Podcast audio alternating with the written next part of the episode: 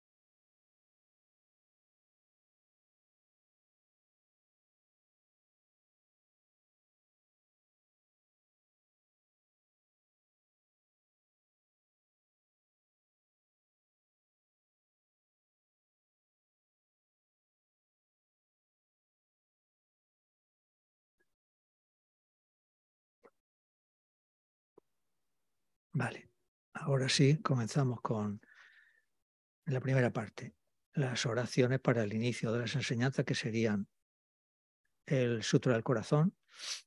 Y si, si lo leéis conmigo, mejor. La página 76, me postro ante la triple joya aria.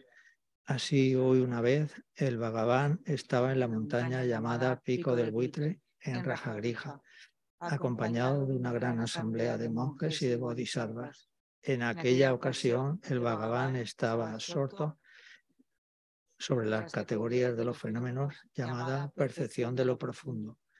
Al mismo tiempo, también el Arya Balokitesvara, el Bodhisattva Mahasattva, consideraba la práctica de la profunda perfección de la sabiduría y percibía los cinco agregados también vacío de existencia inherente entonces, por el poder de Buda, el venerable Sariputra preguntó al Arya Balakitesvara, el Bodhisattva Mahasattva, cómo debería adiestrarse un hijo de buen linaje que desea practicar la profunda perfección de la sabiduría. Así dijo, y el Arya Balakitesvara, el Bodhisattva Mahasattva, respondió al venerable Saradiputra con estas palabras. Sariputra, cualquier hijo o hija de buen linaje que desee practicar la profunda perfección de la sabiduría, deberá contemplarla así, considerando repetidamente y de modo correcto estos cinco agregados como también vacío de naturaleza inherente.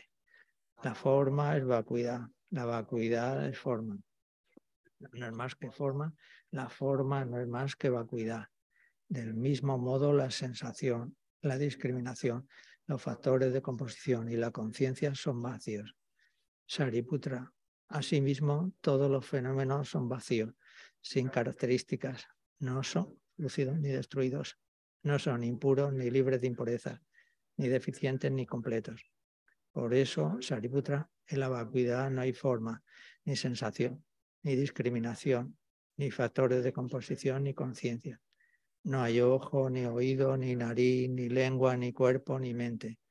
No hay forma visible, ni sonido, ni olor, ni sabor, ni objeto, ni fenómeno. No hay elemento del ojo y así hasta no haber elemento de la mente ni elemento de la conciencia mental. No hay ignorancia ni extinción de la ignorancia, etc. Hasta no haber envejecimiento ni muerte, ni extinción del envejecimiento y de la muerte.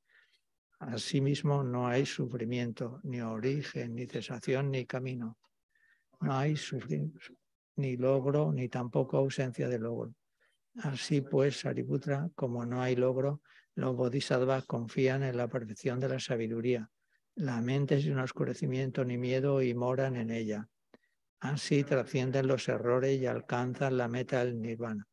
También todos los budas de los tres tiempos, de modo manifiesto y completo, despiertan a la insuperable, perfecta y completa iluminación, basándose en la perfección de la sabiduría.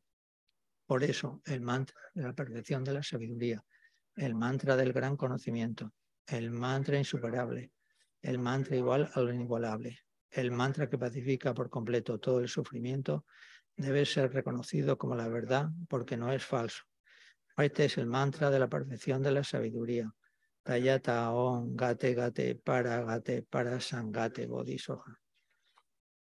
Sariputra, así debe adiestrarse la profunda perfección de la sabiduría el bodhisattva Mahasattva. En este momento, el Bhagavan emergió de la concentración y alabó al Arya Balokitesvara, el Bodhisattva Mahasattva, con estas palabras. Bien dicho, bien dicho, hijo del linaje, así es.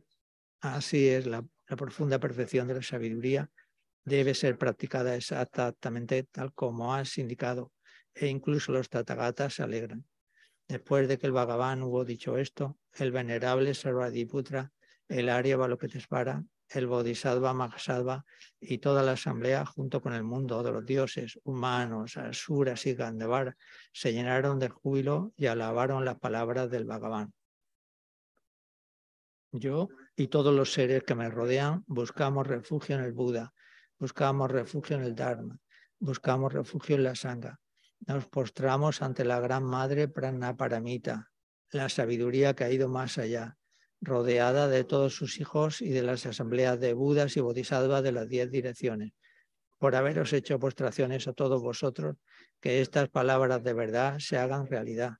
En el pasado, Indra, el rey de los Devas, reflexionó sobre el significado profundo de la sabiduría que ha ido más allá y recitó las palabras profundas a diario, gracias a lo cual los maras, seres malvados, fueron ahuyentados de la misma manera, también yo reflexiono sobre el significado profundo de la Gran Madre Pragnaparamita y recito diariamente las palabras profundas.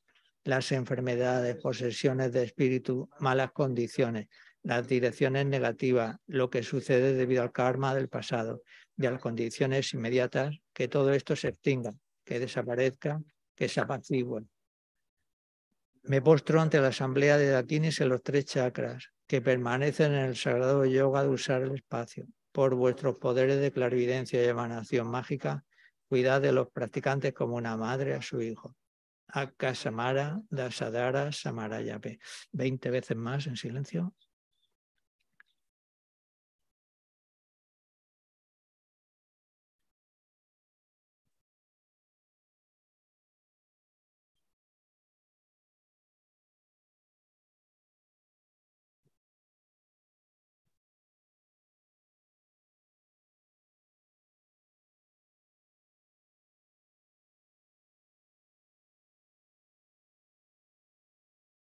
Samara, Dasadara, Samaraya, Gate, Gate, Paragate, Parasangate, Bodhisoja.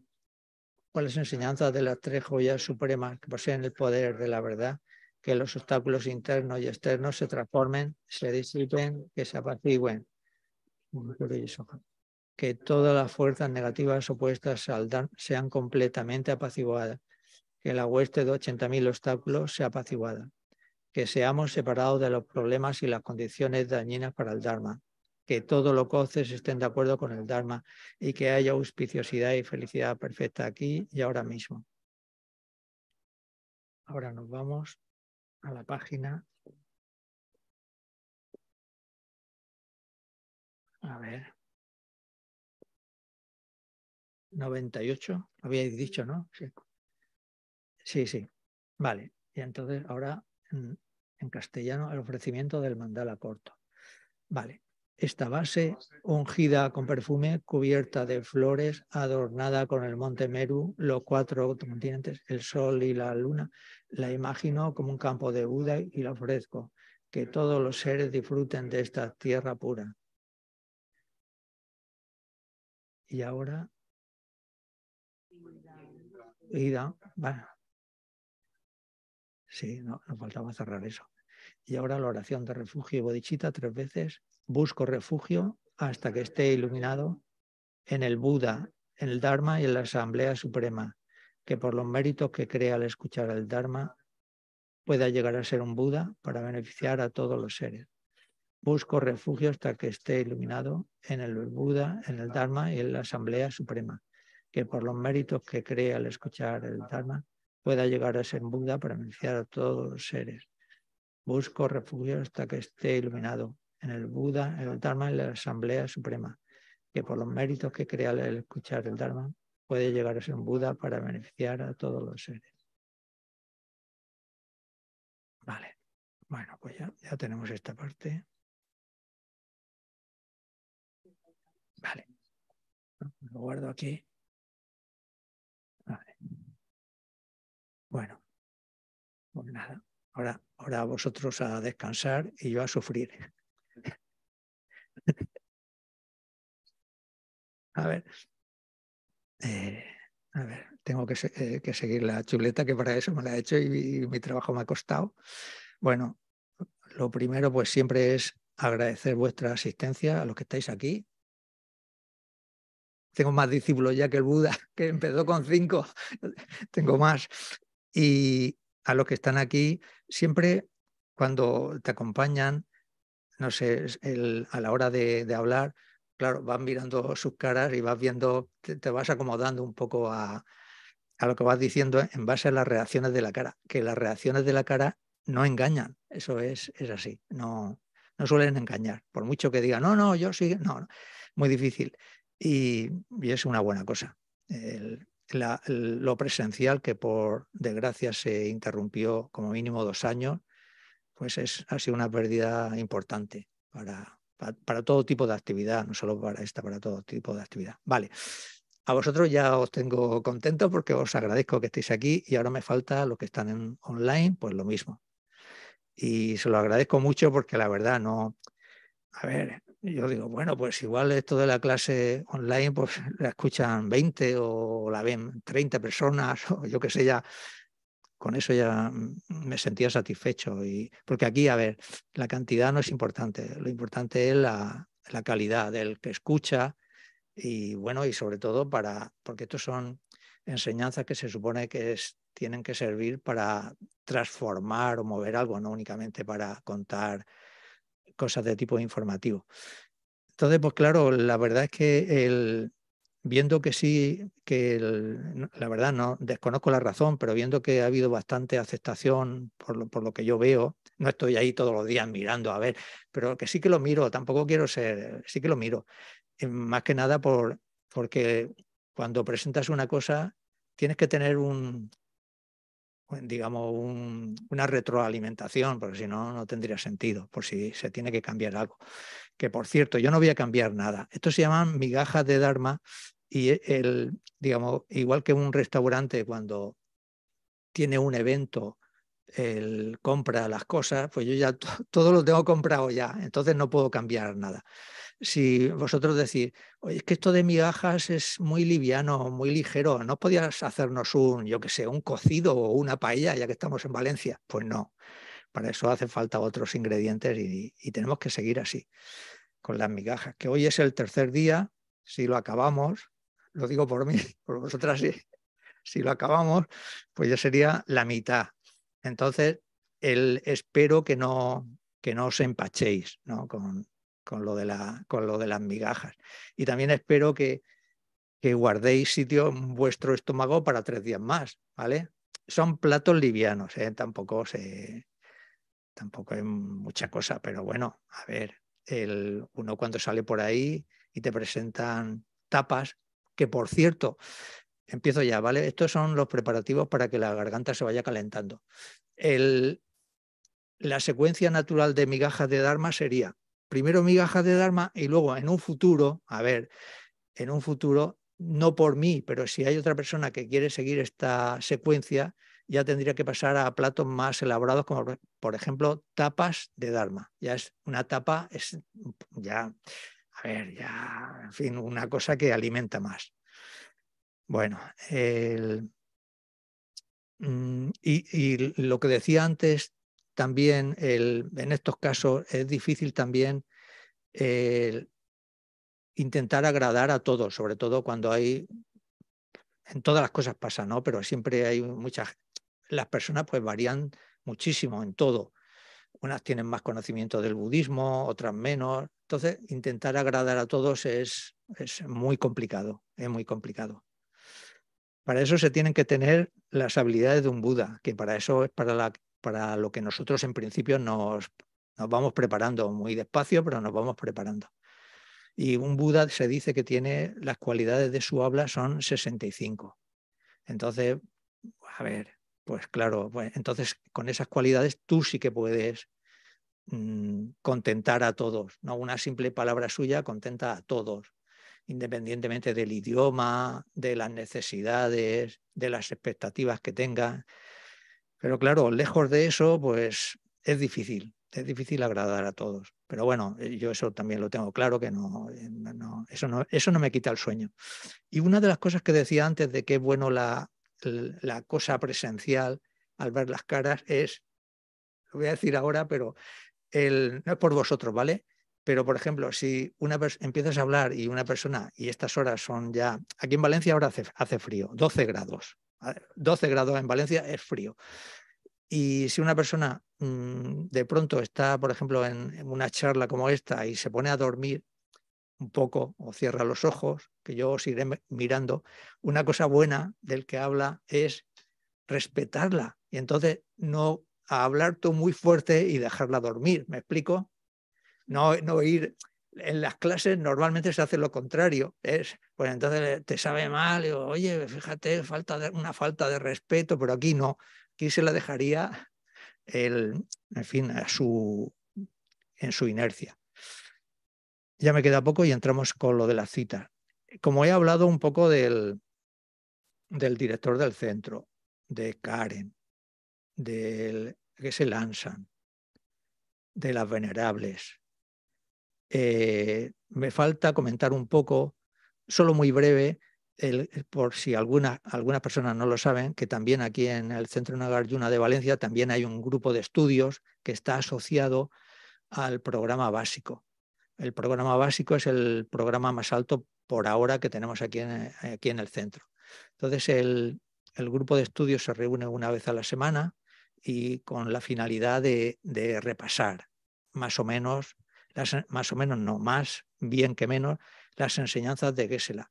Pero a diferencia de lo que serían ya una charla expositiva, ahí en el grupo de estudio funciona un poco más, es más de intercambio, ¿vale? De, de que las personas tengan como una confianza y la posibilidad de exponer ellos las dudas que tienen y, de aprender en conjunto. No sé si me explico. ¿vale? Es también una actividad que, que, forma parte del, programa básico. Y ya acabo con esto y mm, también eh, saludé, me parece que fue el primer día, a, Diego Pariso, que siempre, siempre lo veo, él no se pierde una enseñanza, él es de Argentina, a los padres de Karen, y, pero me faltó, luego me acordé, me faltó también nombrar a, unas personas que son de Chile y siempre que vienen a, sobre todo la madre, siempre que viene a Valencia, porque tiene un, a ver, no voy a contar yo la historia de, de, esto, pero que tiene una hija trabajando en Barcelona. Y entonces lo digo por lo siguiente, porque cuando, porque ella podía venir de Chile e irse a Barcelona, que es lo normal. Pues no, se pasa por aquí, por el centro de Nagarjuna, y, y, bueno, y saluda a Gesela y se queda en las enseñanzas, y luego su hija también se viene aquí. Y, bueno, como la última vez que vinieron, eh, estuvimos aquí hablando un ratillo y eso, pues también me gusta que, que, que, sepan que, que, nos acordamos de ellas. Y ahora ya entramos en, las citas, ¿vale?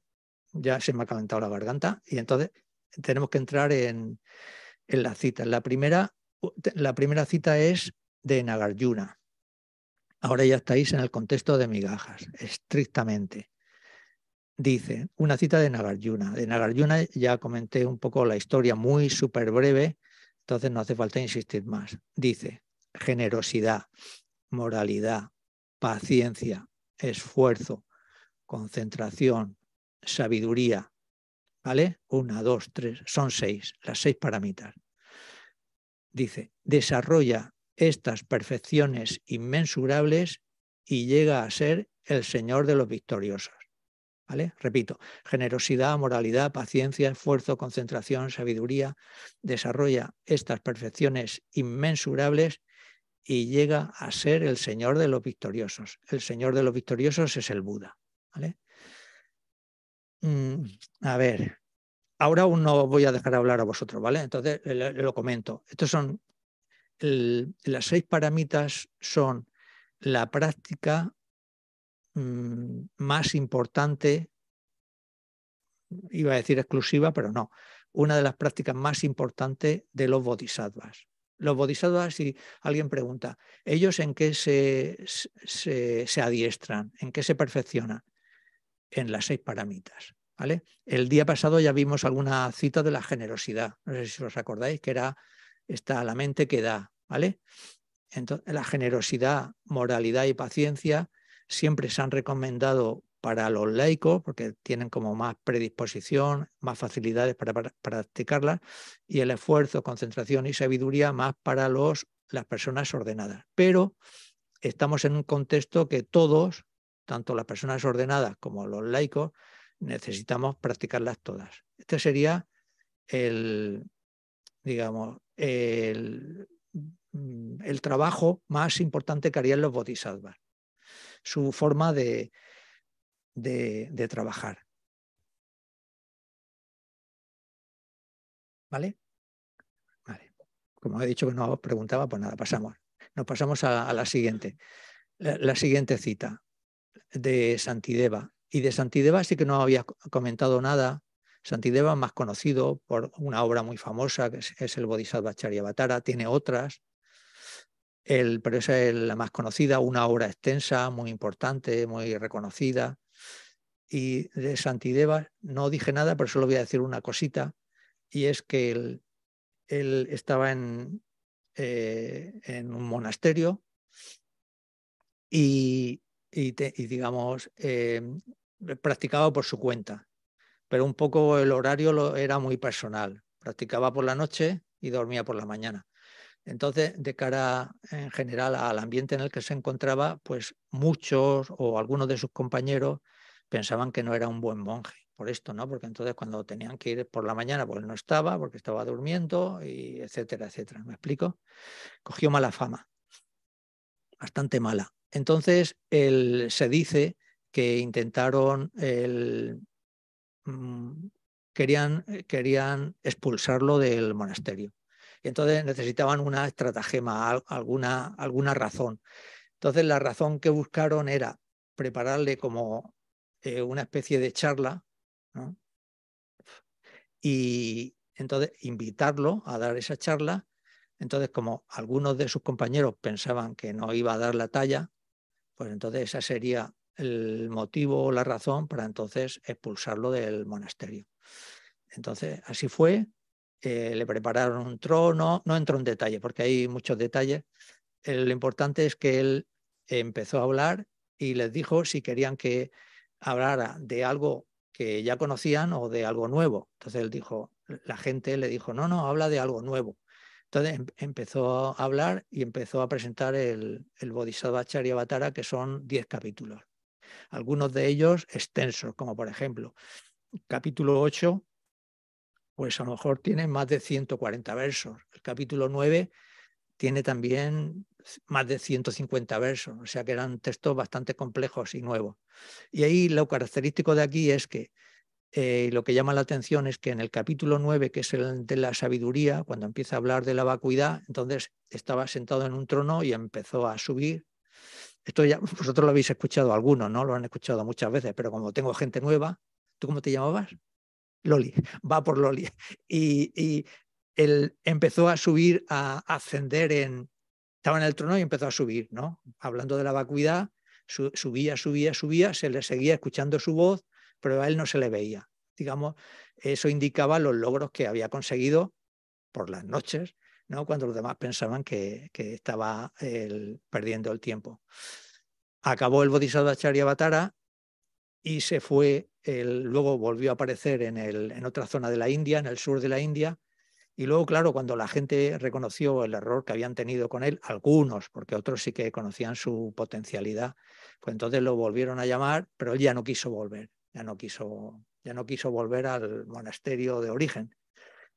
Bueno, no sé por qué digo todo esto. Eso es, este es Santideva, que no era cualquiera, dice en, la cita esta. Entonces, claro, en el Bodhisattva Charya Bhattaran tenemos que pensar ahí 100, 200, 300, 400, 500 versos, 600, los conté una vez, pero ya no sé dónde puse el, número total de, versos.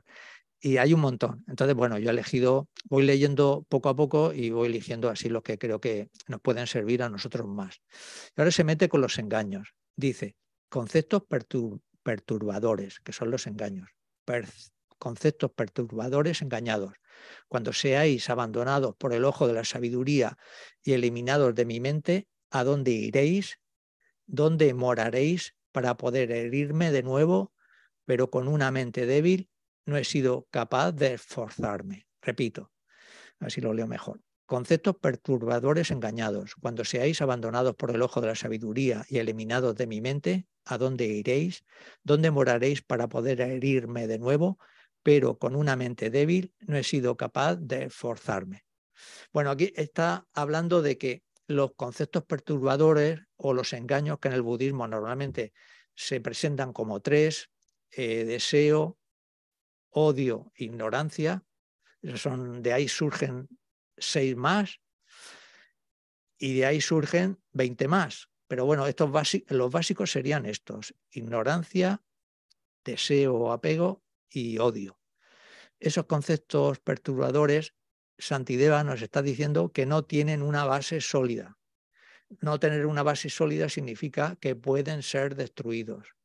Y es, digamos, de lo que se, de lo que se intenta trabajar aquí, de lo que se intenta, de lo que procuramos los practicantes, los estudiantes hacer. Y este es un, también un tema el que Gesela todos los martes una y otra vez lo, lo machaca y lo presenta, ¿no? Los, conocer los engaños, conocer su forma, su forma de funcionamiento, conocer la forma que hay para erradicarlos. Entonces, Santideva aquí nos está mostrando que no tienen una base sólida y que pueden eliminarse. Y a diferencia de lo que pasa, por ejemplo, con los enemigos naturales, por ejemplo, en, tratándose de un ejército, que alguien lo, domina, lo vence, ese ejército dominado y vencido con el paso del tiempo tiene la posibilidad de organizarse y contraatacar. Cambio, los engaños no. Y eso es una buena noticia. Digamos, al no tener fundamento, una vez que erradican los engaños, pues ya se quedan sin, sin funcionar. El problema para nosotros, llegar a esa situación y llegar a, a, poder destruirlos. Me voy, porque tenemos, me voy a la siguiente cita, porque tenemos mucho, mucho por delante. Y si no, ya podéis ver la chuleta lo larga que es. Nos vamos a Chandrakirti. Chandrakirti.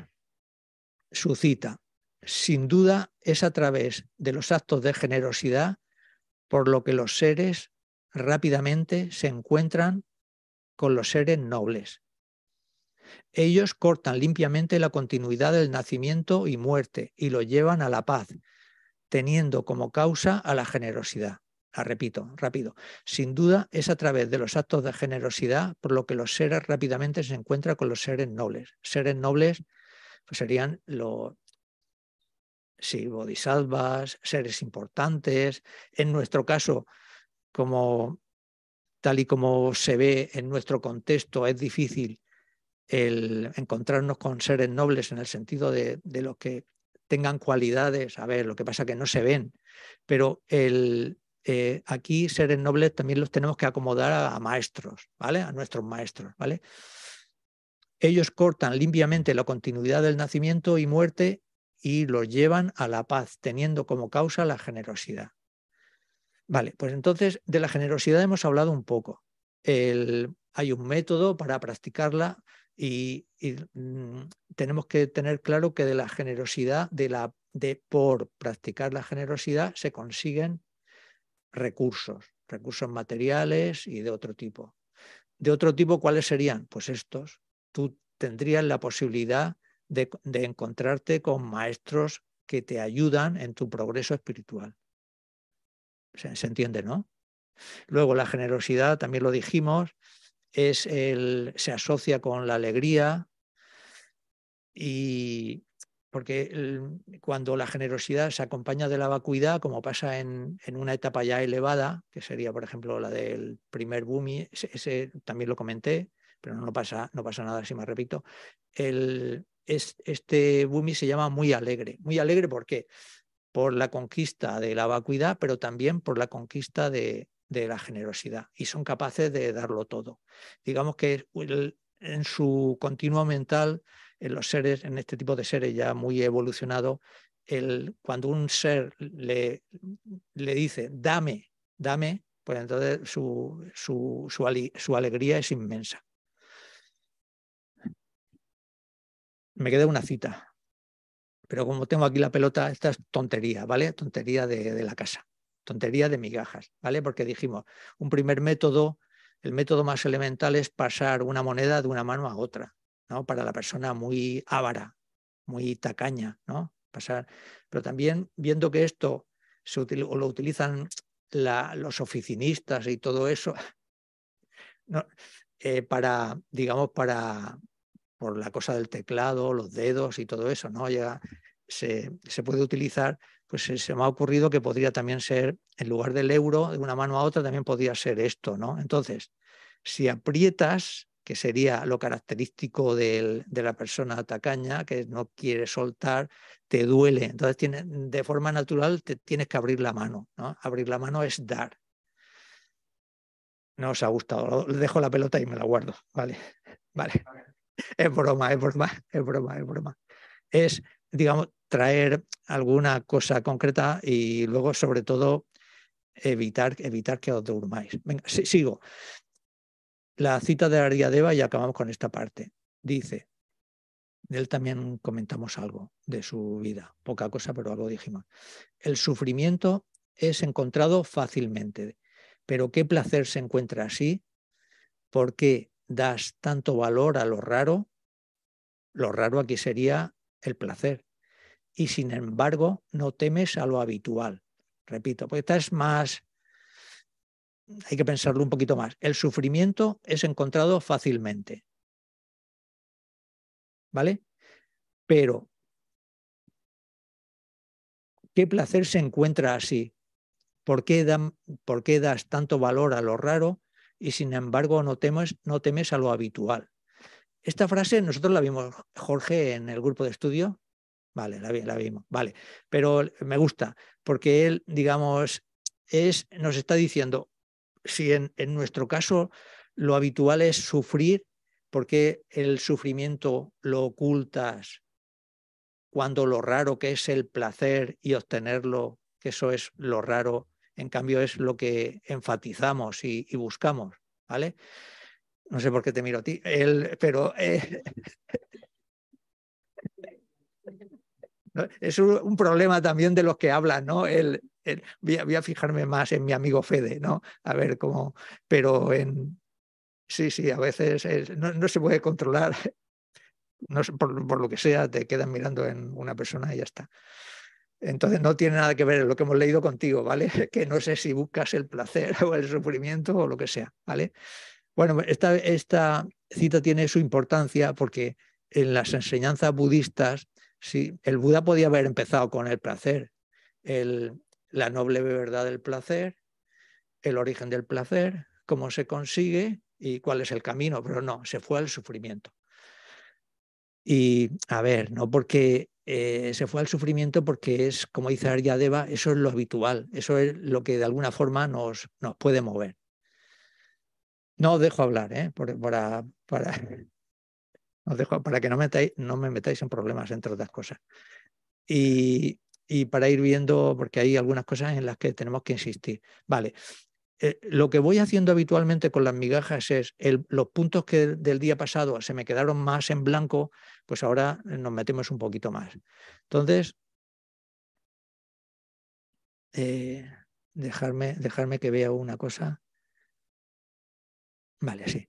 Vale. Entonces ahora nos vamos al LANRI, que el día pasado lo, dejamos un poco, lo tratamos muy rápidamente.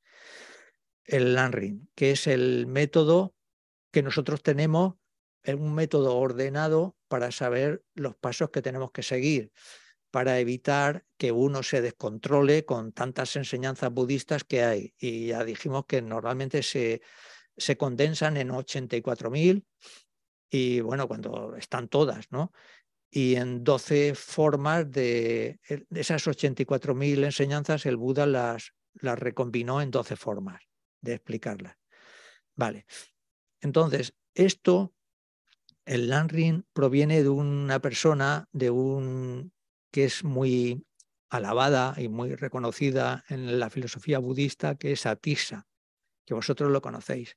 Pero aquí él hizo, si os fijáis, un, trabajo increíble, porque en, mientras que estaba en el Tíbet, aconsejando a los tibetanos la mejor forma de, de relacionarse con las enseñanzas, eso ya dijimos algo de eso, él en esa época, el, de donde él procedía, procedía, que era de India, pues lo llamaban para que, porque claro, se iba allí y estaba años en, estuvo años en, en el Tíbet, pero las personas de, de, India querían que regresase. Entonces, para evitar un poco que se quedase un poco más de tiempo en, en el Tíbet, él escribió un libro que es el, digamos, como el, el Lanrin en sí, es, es muy corto, son tres folios, más o menos. Entonces, fijaros, qué capacidad tuvo que tener para que de unas enseñanzas tan extensas fuese capaz de recopilarlas o de resumirlas en tres folios.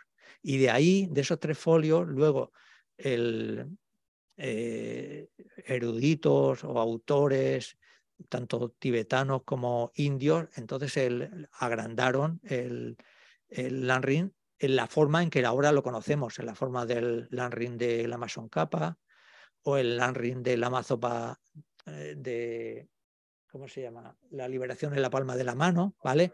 Pavón Rinpoche, que es lo que estamos viendo ahora. Entonces ellos, digamos, en base a eso lo, lo, hicieron más extenso. Pero el mérito aquí en principio es para, para Tisa.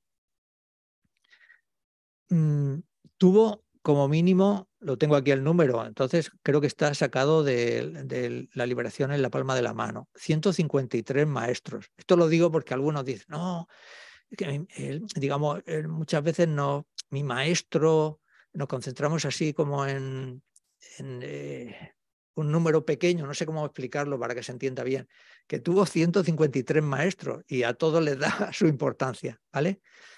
Luego, otra cosa característica, y ya luego me meto eh, más en, lo de la migaja de, de Lanrin, otra cosa característica es que en su comitiva o en su, eh, entre sus asesores o ayudantes o compañeros, no sé cuál sería la, palabra más exacta, tenía a, personas que tenía en concreto a uno que siempre se metía con él, ¿vale? Entonces, pues eh, el, a ver, pues, mm, y entonces sus otros compañeros le decían, a Tisa, pero ¿por qué no te lo dejas estar? ¿Por qué no lo, digamos, lo sacas de nuestro grupo, no? Y él, él, siempre quería que estuviese y era un, uno que incordiaba bastante. Entonces él siempre lo justificaba que era una forma así rápida, directa y continua de practicar la paciencia. ¿Vale?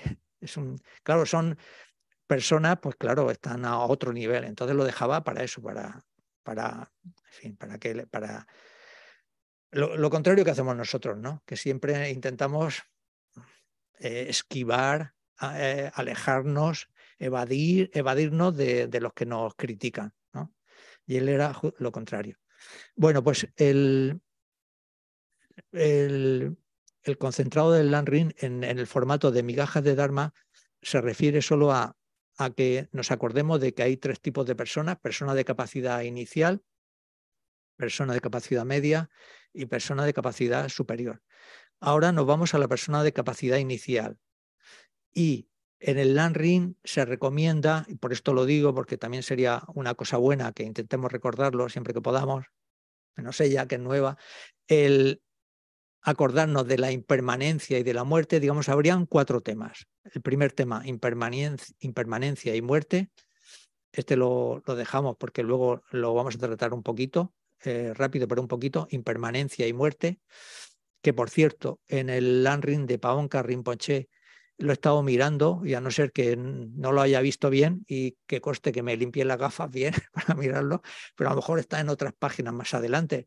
Pero la impermanencia se la, asocia con la muerte, ¿vale? Entonces el tema de la muerte sí que lo trata muy bien, muy extenso, con tres divisiones multiplicadas por tres que hacen un total de nueve, eso lo veremos más adelante los jueves.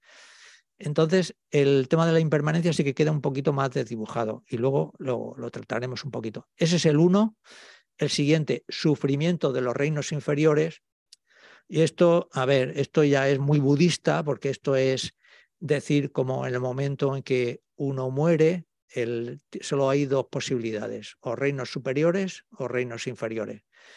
En los reinos inferiores, como dice la palabra, tiene mala pinta. Aquí el, Aquí se debe de pasar mal. Y hay tres, pero también tenemos que ser coherentes y realistas y se dice, se dice que mm, es fácil caer en los reinos inferiores, ¿vale? Lo dejamos aquí para no asustar a nadie, que que no, que vamos a dejarlo ahí para, para que esta noche, eh, eh, para que esta noche podamos conciliar el sueño, pero como eso es una posibilidad, ya, pero ahora vienen las ayudas. Una ayuda que tenemos, una ayuda que tenemos para los reinos, evitar los reinos inferiores es el refugio en el Buda, el Dharma y la Sangha. Como veis, no nos podemos quedar solo con lo malo. Entonces ahora viene lo bueno. Refugio en el Buda, en el Dharma y en la Sangha. Refugio en el Buda, ¿por qué? Porque el Buda es, mientras no se demuestre lo contrario, es el ser omnisciente y el que ha conseguido todos los logros y ha erradicado todo. Mientras no me demostréis que hay un ser superior a él, tenemos que considerar al Buda como el mejor, ¿vale? El Buda. Con sus enormes eh, cualidades que también se explican, porque dicen, bueno, sí, tú dirás que es el mejor, claro, como eres budista, pues sí, porque tiene, porque tiene, tiene, tiene 173 como mínimo aspectos que él domina mejor que nadie, ¿vale? Y si alguien me dice, a ver, ¿los puedes nombrar? Le diré, pues no, porque no, porque no me acuerdo de todo. Tiene 173 aspectos. De ellos, 110 que sí que son exclusivos de... Y ahí es donde entran estas cualidades de su palabra, cualidades de su mente y cualidades de su cuerpo, ¿vale?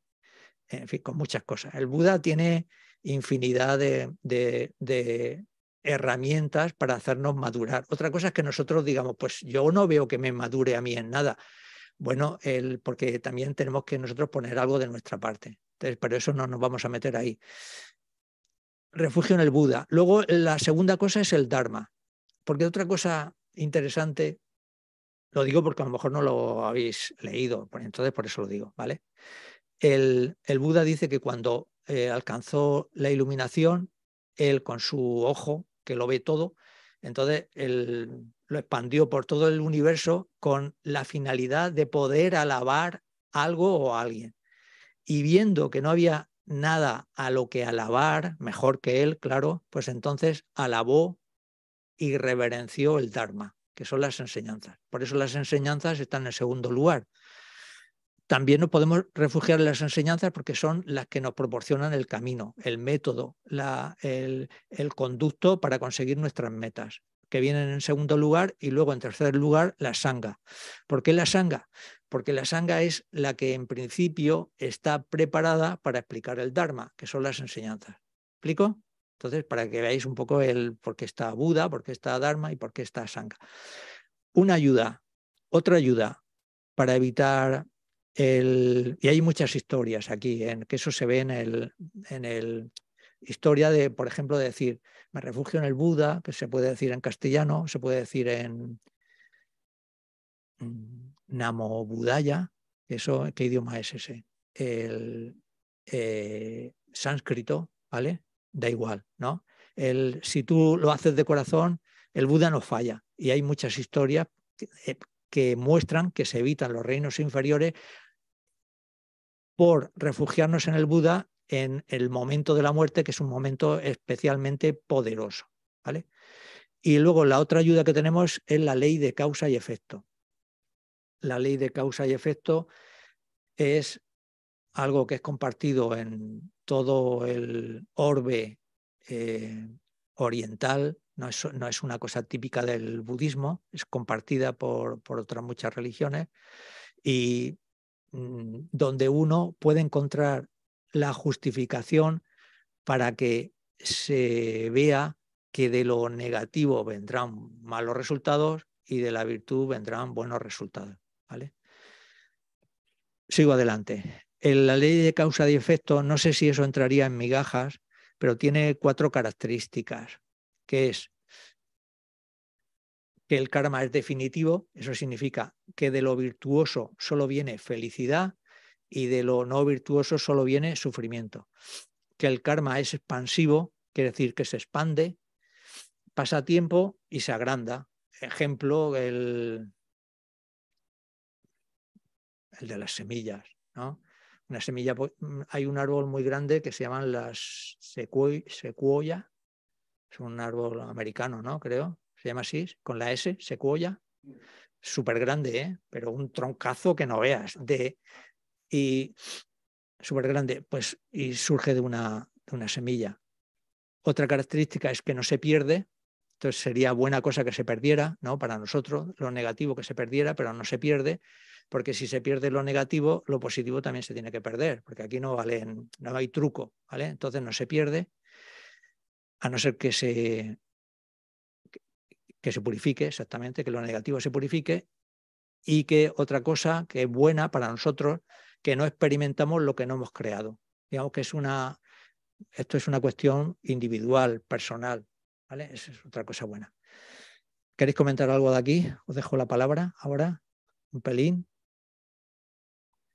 Vale, casi, casi, casi mejor que, no, que no. Entonces, la persona de capacidad media, acordaros de estas cuatro meditaciones y luego, sobre todo, para la parte positiva, el refugio, en el Buda, el Dharma y la Sangha, y en la ley de causa y efecto. ¿vale?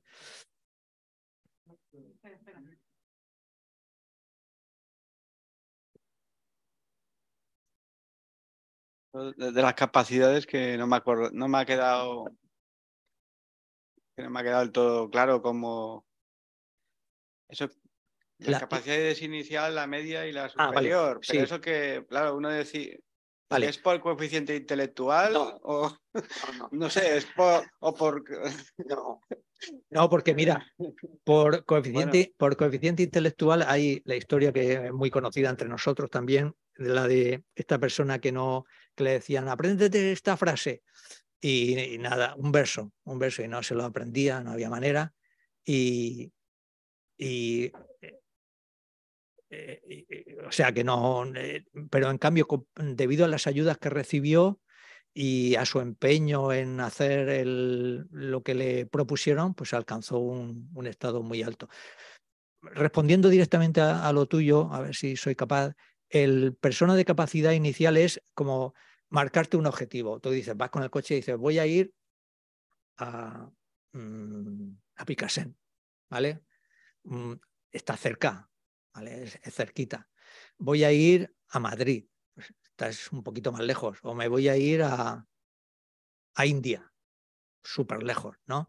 Entonces, persona de capacidad inicial, ¿qué, ¿qué, busca? Renacimientos buenos, por ejemplo, renacimientos como ser humano o como Dios. Es un, un objetivo, no digo que sea fácil, pero mm, más facilón que el conseguir lo que pretende la persona de capacidad media, que es liberarse del sansara. Ahí cuesta un poquito más, ¿vale? Pero también se puede conseguir. O conseguir la budeidad, que es, digamos, la finalidad de, toda la doctrina mahayana, es el conseguir el estado de Buda, que es el más complicado, el más difícil, pero posible. Porque si, si alguien dice, no, es que eso es, yo no lo puedo conseguir, Pues es un error. ¿Por qué lo podemos conseguir? Porque estamos dotados, es una característica también del budismo, de lo que nosotros aquí llamamos el potencial búdico. Tenemos, el potencial de conseguir el estado máximo, pero no solo nosotros como seres humanos, una hormiga, dos hormigas, una, un mosquito, porque llegará un momento en que renacerán como seres humanos si se encuentran con maestros eh, mm, adecuados, debido, y ya hemos visto que para encontrar maestros adecuados, una de las formas también es la práctica de la generosidad. Ellos te darán enseñanzas. Si tú pones esfuerzo, aquí una de las claves es el esfuerzo. Con el esfuerzo se puede conseguir de todo, con el esfuerzo y, el hábito y los hábitos adecuados, ¿vale? Entonces, pero sí que tú eres libre de elegir el, digamos, en qué grupo de personas te vas a, a meter. En personas de capacidad inicial, media o superior. Te recomiendo que te metas en la persona de capacidad superior. Ya puestos, ya puestos, ya puestos, pues es el, se empieza poco a poco y, ya está.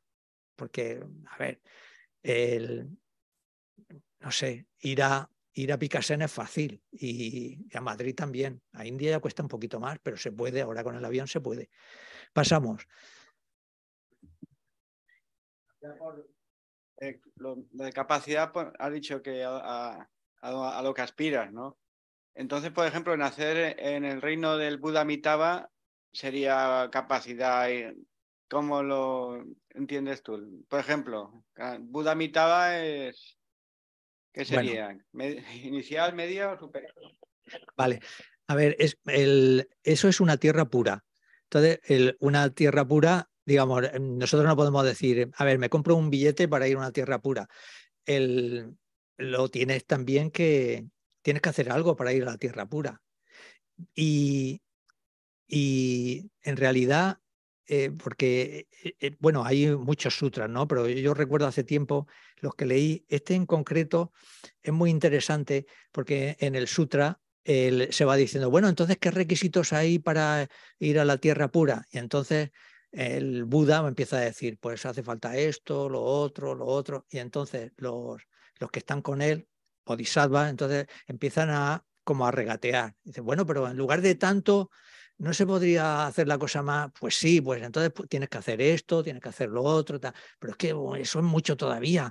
y podríamos hacer un poquito más, más, sí, pues entonces es así, más o menos, el, por lo menos el sutra que yo leí era así. Al final, el, lo más breve es, mm, a ver, lo más breve, el recitar el mantra de hay un mantra que solo son tres sílabas, ¿sabes? Pero que es el para te da la potencialidad de, poder renacer allí. Pero es mejor, a ver, porque tú dices, bueno, pero como está aquí en este sutra y yo recito este mantra solo, pues ya tengo la seguridad. Es un poco, es mejor coger una versión un poco más extensa, por si, a ver, puede haber, puedes tener algún, algún accidente en la carretera o algo así, o algún en el camino, ¿no? Entonces, pero sí, el, al final hay como recursos muy facilones en base a mantras, oraciones puras, etcétera, etcétera. Pero, pero bueno, quiero decirte, esto es, esto es la respuesta de un estudiante a otro estudiante, ¿vale? Eso es mejor que se lo preguntes a Gesela, ¿vale? Porque él domina más el... a ver, no es que allí en, en gaja de Dharma me dijeron que recitando un mantra muy cortito, pues puedo llegar a la tierra pura. A ver, pues... pero que sepáis que sí, que hay, hay también facilidades en cierta forma. Seguimos. Ahora, ahora nos toca ir, pasamos a otra cosa, a la lógica budista. Onamitaba es ri. Son, Onamitaba es ri. Esa es la, forma abreviada del, mantra. Pero hay una forma más larga. ¿Vale? Onamitaba es ri. El, pero tienes que repetirlo muchas veces, ¿vale? Y, demás. Y, y, bueno, y seguir viniendo los martes aquí al centro, cuando venga Gesela, etcétera, etcétera, acumular pues toda la virtud que se pueda, pero se lo preguntas a él, sí, por favor. Nos vamos a la lógica budista. Vale. A ver, ¿por qué, ¿por qué me meto yo? ¿Quién me habrá mandado a mí meterme en, lo de la lógica budista? Es únicamente para que veáis que también hay métodos para mejorar nuestra, nuestra capacidad de, de razonar, para mm, ser más coherentes con el pensamiento, para poder recordar mejor lo que estudiamos. Entonces, aquí está esta parte. Y el día pasado estuvimos hablando de, grupos de cosas que se tienen que aprender, porque a la hora de debatir, eh, debatimos sobre algo en lo que hemos trabajado. ¿Me explico? El, entonces, dijimos, lo eh, la, realidad, la realidad se puede dividir en lo que existe y lo que no existe. ¿Vale? Entonces, cogemos la parte de lo existente y dijimos, lo existente puede ser impermanente y permanente, pero ahora solo nos quedamos con una línea, porque os quiero llevar a un sitio, a India, o a Madrid o a Picasso, no sé dónde. Eh, lo existente se divide en impermanente. Lo impermanente se divide en forma. Forma es igual que materia, ¿vale? Materia es diferente de mente. Existente, impermanente, forma. Luego la forma se divide en una, se divide en dos, pero nos vamos a quedar solo con una. Ahora es el momento de dormir. Forma externa. Forma externa es los sonidos, los olores, los sabores, y la forma externa se divide en otra, que es forma visual. Y forma visual es donde nos quedamos la... No, donde, eh, donde nos toca hoy desmenuzarla un poco. La forma visual sería, es la forma visual que le sirve al poder sensorial del ojo para que se origine la conciencia visual de algo, ¿no? Ver, un, ver algo, lo que sea, un objeto, el que sea. Entonces estamos en la forma visual y la forma visual se divide en figuras. Esto es lo nuevo de hoy, figuras. Se llama así. ¿Y qué es lo que, lo que hay que aprender? Hay que aprender esto para poder debatir en torno a estos términos. ¿Y la figura cómo puede ser? Puede ser largo, corta, largo, corta, alta, baja, cuadrada, redonda, uniforme o desigual. Las tiendas de desigual no las inventaron ellos, ya venía del budismo, porque esto está hace mucho tiempo. Aquí está uniforme y desigual, ¿vale? Larga, corta, alta, baja, cuadrada, redonda, uniforme y desigual, ¿vale? Vale, os quiero llevar una cosa y es el... Eh, lo voy a hacer rápido porque el... Y me voy a apoyar en Fede, mi amigo, de hace 17 años que ha venido hoy, que ha venido hoy. El...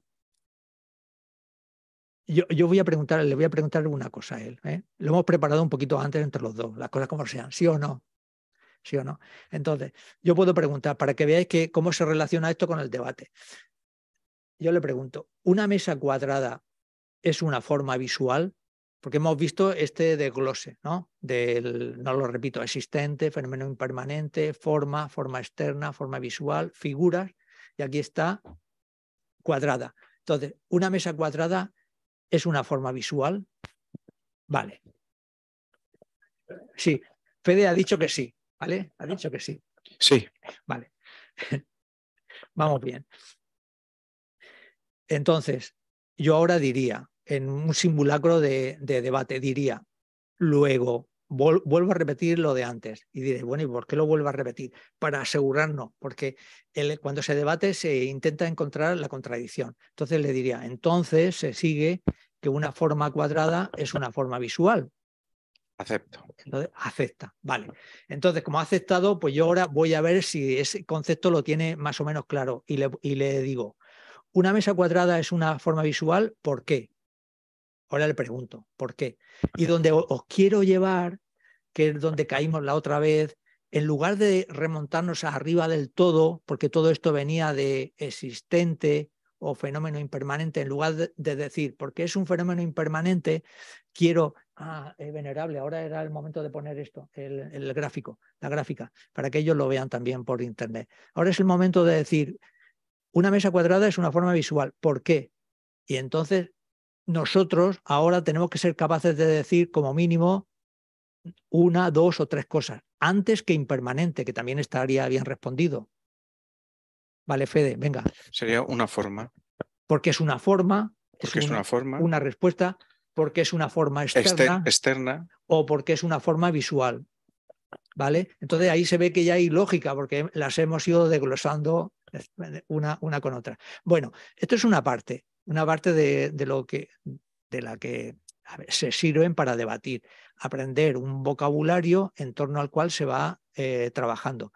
Y luego estas preguntas se, se, machacan mucho, digamos, para, para, afianzarlas. Igual que hemos manejado el concepto de cuadrado, luego lo haríamos con redondo, con alta, con baja, con larga, con corta, etcétera, etcétera.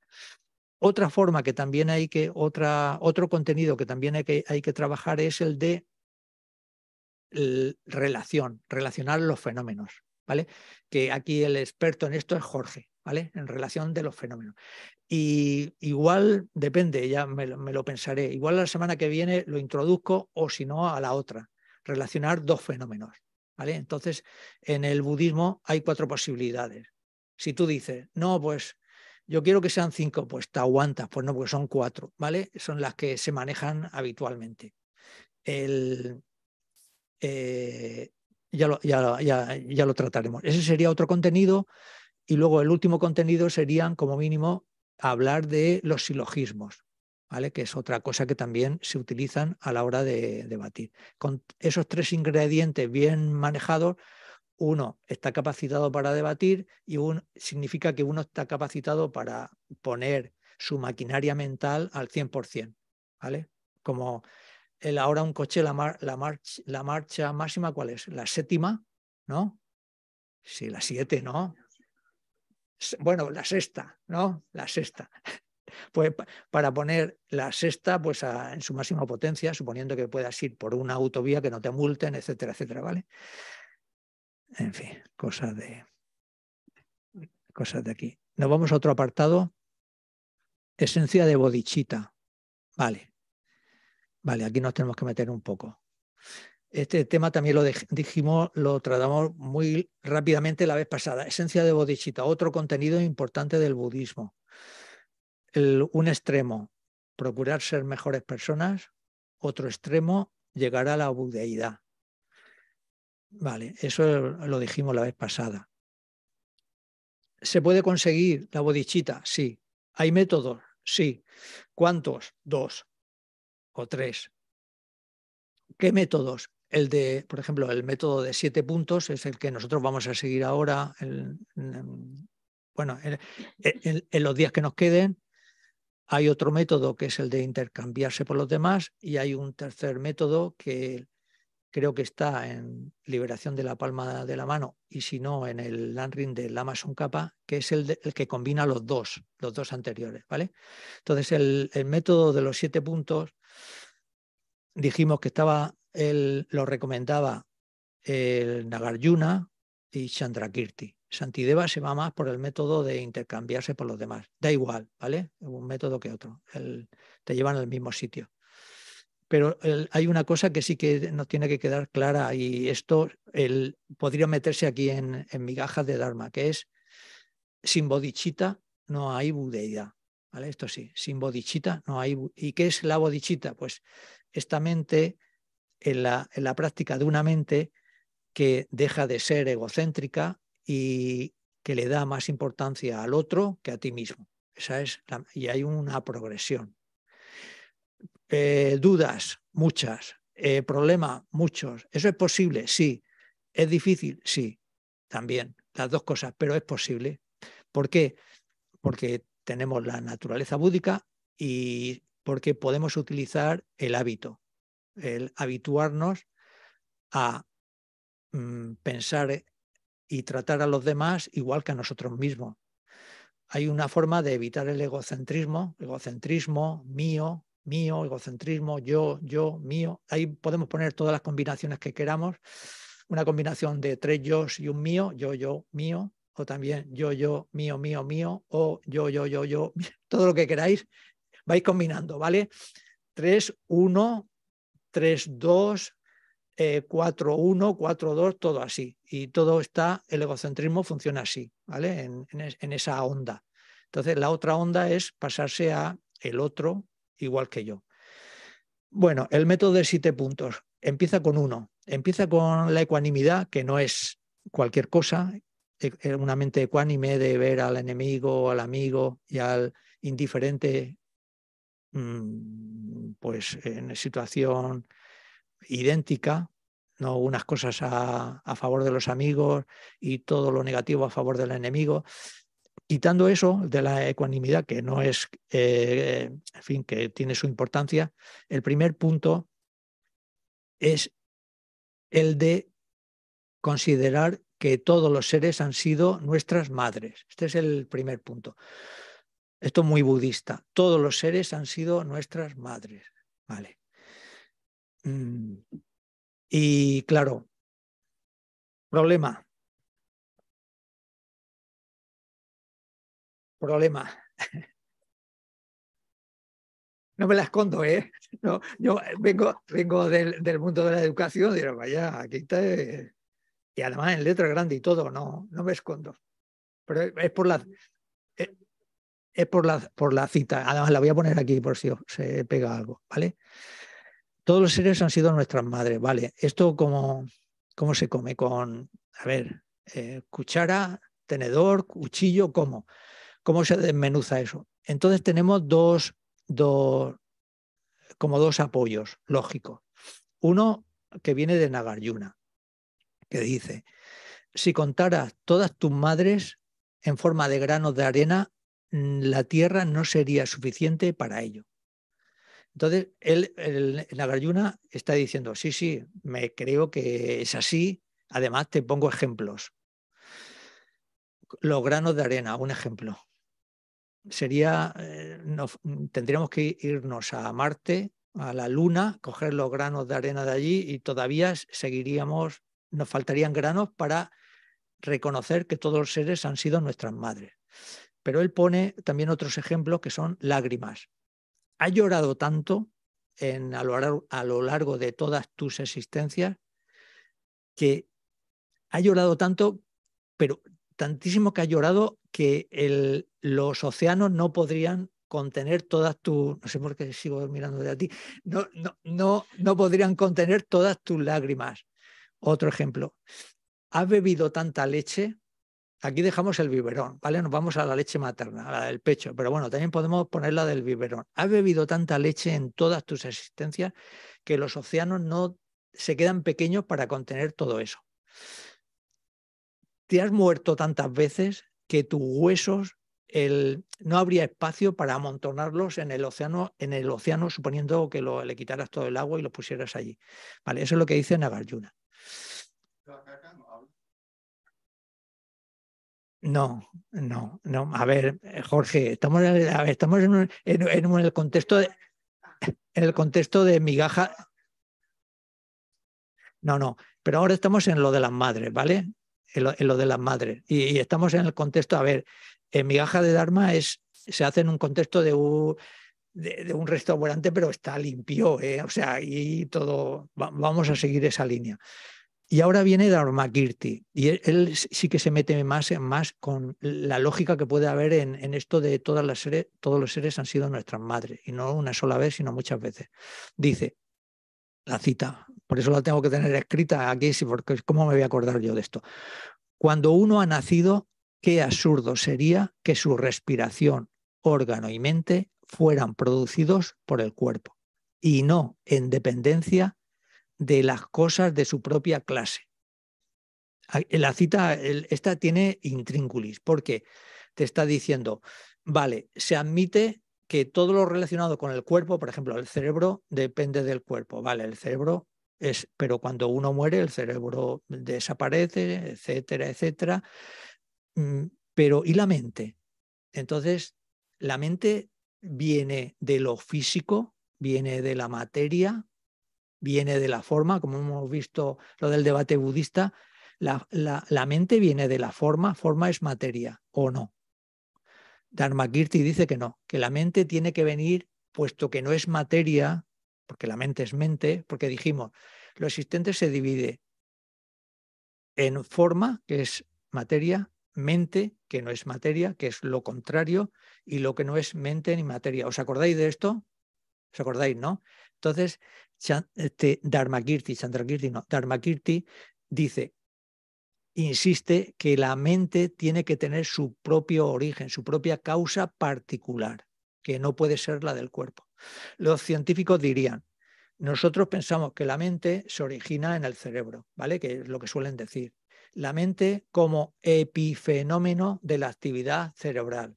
Pero en el budismo esto no se admite así. Por supuesto que hay una relación entre la mente y el cerebro, sobre todo en la parte de la mente burda, una estrechísima relación.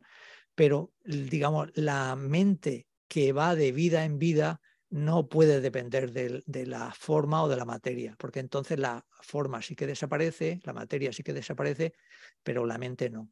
¿Se entiende un poquito la lógica? En base a esa lógica, por lo que podemos decir que nuestras reencarnaciones, y no solo como seres humanos, han sido increíblemente grandísimas, como por ejemplo,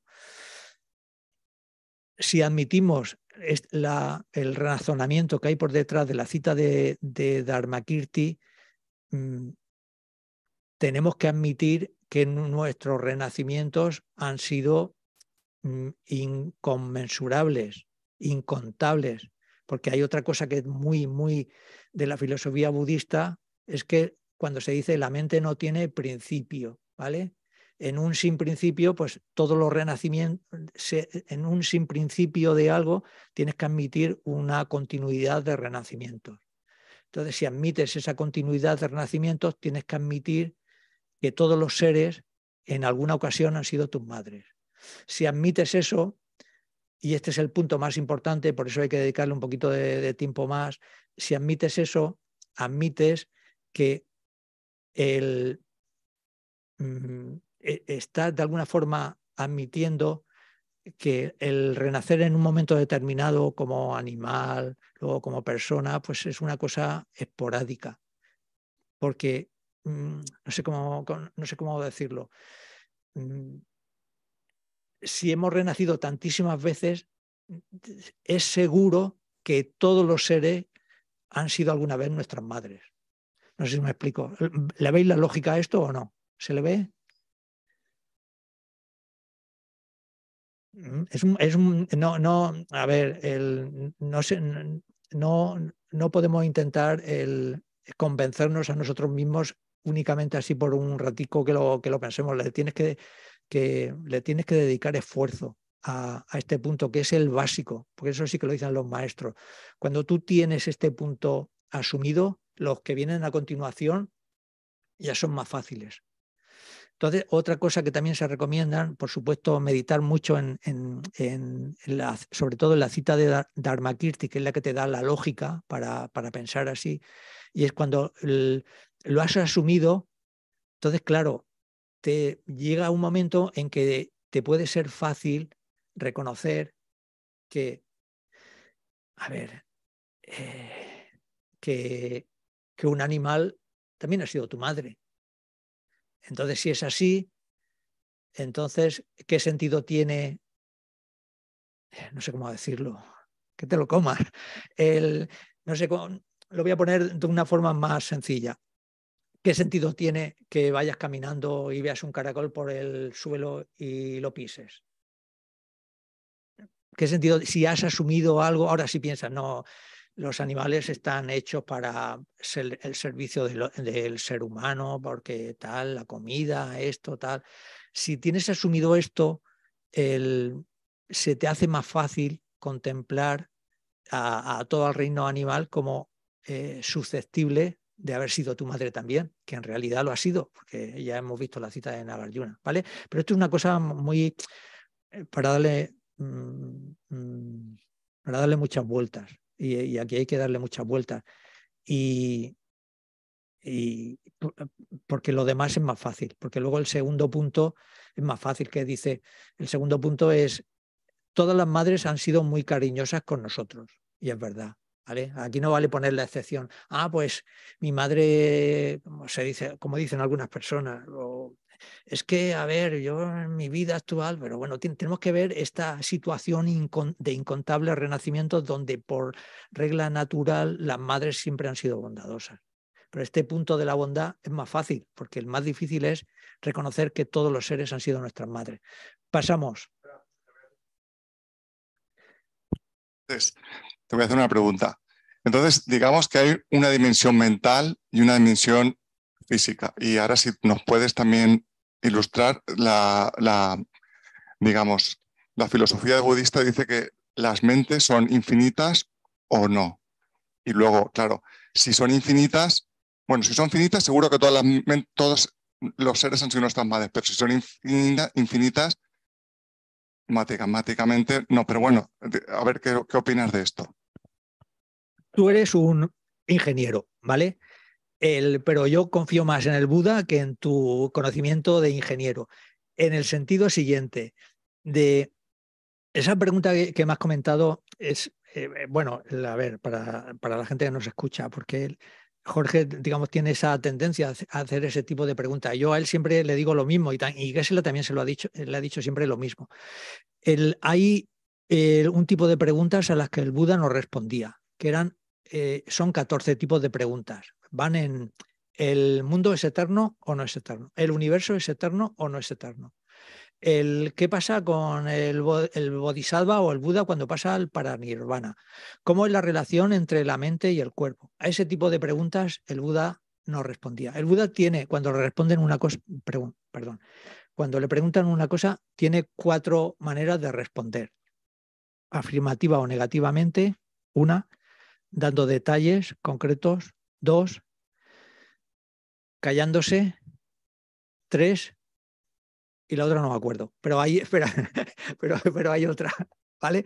Entonces, no responder es responder, ¿vale? Entonces, el, ante este tipo de preguntas, esa pregunta tuya, Jorge, entra en el, en el apartado de no respuesta, no respuesta. Y entonces, el, de alguna forma, Buda decía, imagina que va por las calles, eso el Jorge lo sabe, pero te voy a poner un ejemplo actual.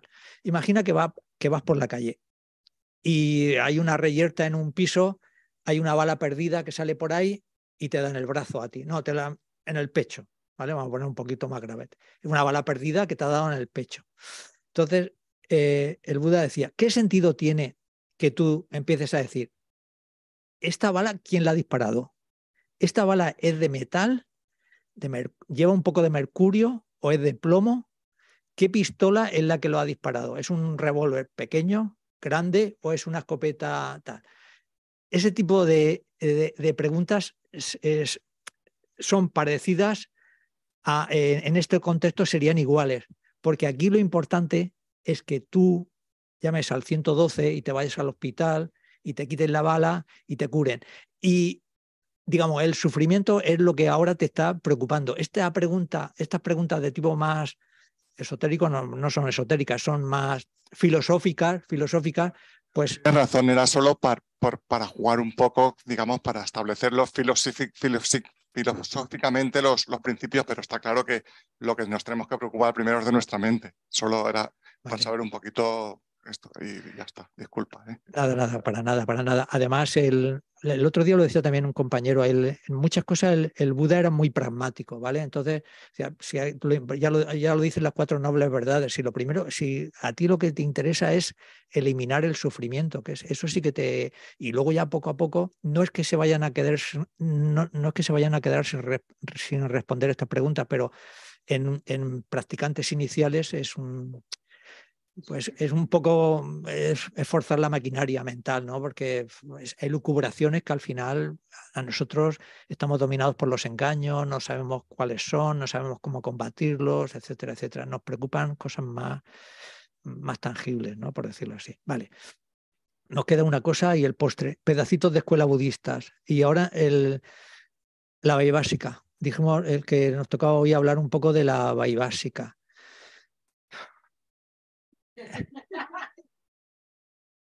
Y a ver, es que cómo empiezo, porque es un resumen, ¿vale? La escuela básica es la primera. A ver, la primera escuela budista.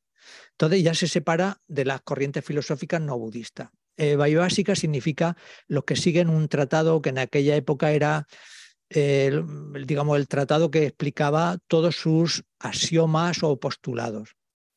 Es una escuela que puede tener un lema y el lema es todo existe y se caracteriza también porque, porque ellos dicen, como todo existe, el tiempo pasado existe, el presente existe, el futuro existe. Él tiene 18 subescuelas. Y entonces hay unas que cogen preponderancia, que es la que normalmente se, nosotros estudiamos, ¿vale? La, una escuela que se llama Sarvastidán. Todo existe. El, por que veáis, mm, a ver, eh, cada escuela mm, va, te va a presentar información de todos los campos filosóficos, ¿vale? Menos, que, menos el que ha preguntado Jorge, que de eso no, ahí no se meten, porque es un tema ya muy elaborado, pero en lo demás sí que se meten. Por ejemplo, eh, se meten en el budismo, hay, digamos, antes de las cuatro nobles verdades, el, todo, la, filosofía empezaría por las dos verdades, que es verdad convencional y verdad última, ¿vale? Entonces, los que son asiduos a la filosofía budista, pues esto lo conocen. Entonces, esta escuela también te da una definición de lo que es verdad última y verdad convencional. Y dicen, verdad convencional es todo aquello que cuando se separa física o mentalmente, la mente que lo percibe desaparece. Por ejemplo, una taza se te cae al suelo y se rompe. Por el hecho de romperse, ya no tienes una taza porque se ha roto. ¿Me explico? Verdad convencional. Esa es la verdad convencional. Infinidad de ejemplos se podían poner de ese tipo. Lo que se separa física o mentalmente, mentalmente también, por ejemplo, en el agua, el agua, a ver cómo se separa el agua pues mentalmente se puede separar, entonces la mente ya llega un momento que tienes una gotita tan pequeña, pues ya no piensa que es líquido, etcétera, etcétera. Verdad última, el fenómeno eh, que se analiza, por ser verdad última, ya el, eh, no lo puedes separar, digamos, siempre va a estar ahí. Ejemplo,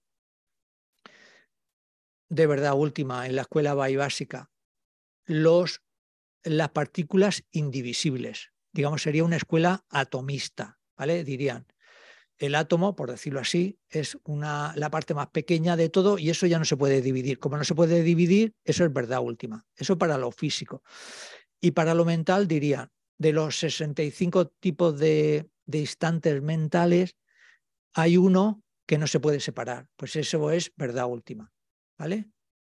Entonces, el, siendo que es la primera escuela, pues ya te da una definición de verdad última y de verdad convencional. A ver, mm, normalmente se, se estudian siete apartados y de cada uno se da una definición y una cosa, pero aquí nos vamos a quedar con, con lo básico, que es, esto sería la base, las verdades sería la base.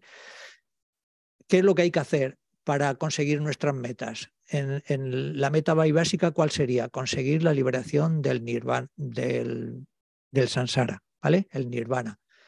Esto sería su camino. ¿Cómo se puede conseguir? Pues meditando en que no hay una persona permanente, unitaria, es la hora de dormir también, e independiente. Si meditas y, y llegas a ese reconocimiento junto, eso es una, para ellos eso sería una vacuidad burda y si también meditas en que la persona no es ni sustancial ni autosuficiente, si meditas y tienes claro eso y tienes realizaciones de eso, podrás liberarte del samsara. Si además de eso meditas en las cuatro nobles verdades y sus 16 características, consigues erradicar los engaños, consigues el acumular virtud, etcétera, etcétera. Ese sería su camino. Meta, resultado, fruto, el nirvana. El nirvana es el liberarse de tener que renacer una y otra vez en el sansara.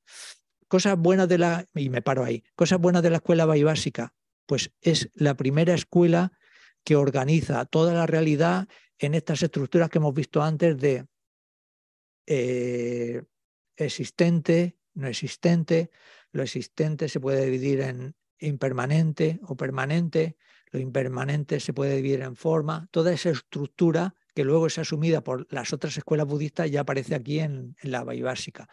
También las mentes que son válidas y las que no son válidas. Por ejemplo, una mente válida es la la que mm, con la que percibimos el, la mente de los sentidos, la mente visual, la auditiva, la olfativa es una mente válida.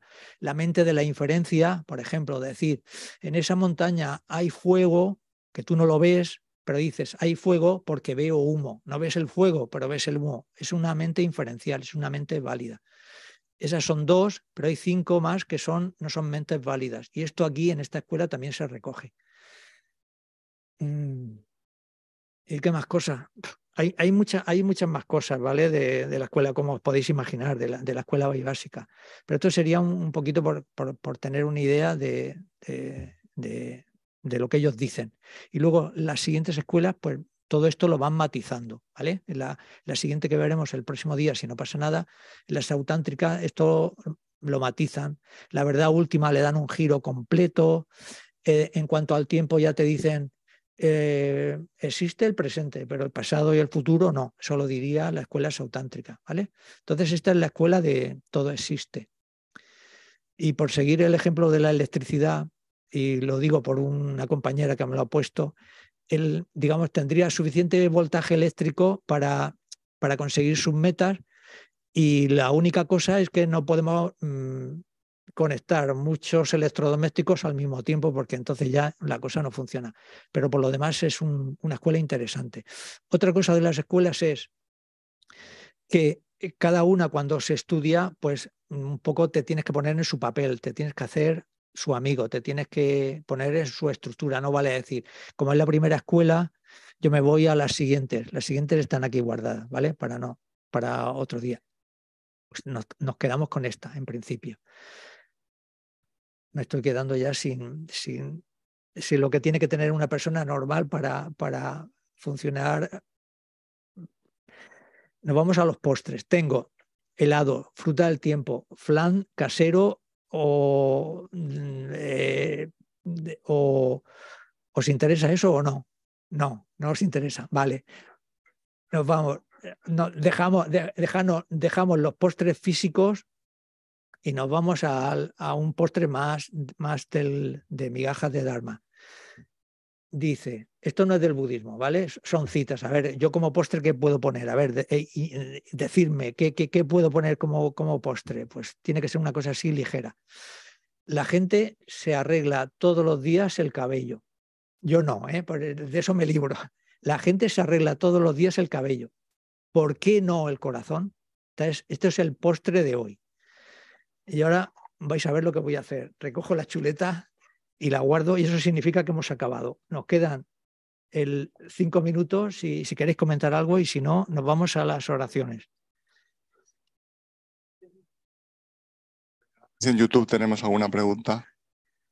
Pero que sea fácil, ¿eh? nada, que ya que el, ponente, el ponente ya no le queda, no le queda nada ya. Y se me ha olvidado una cosa para el próximo día.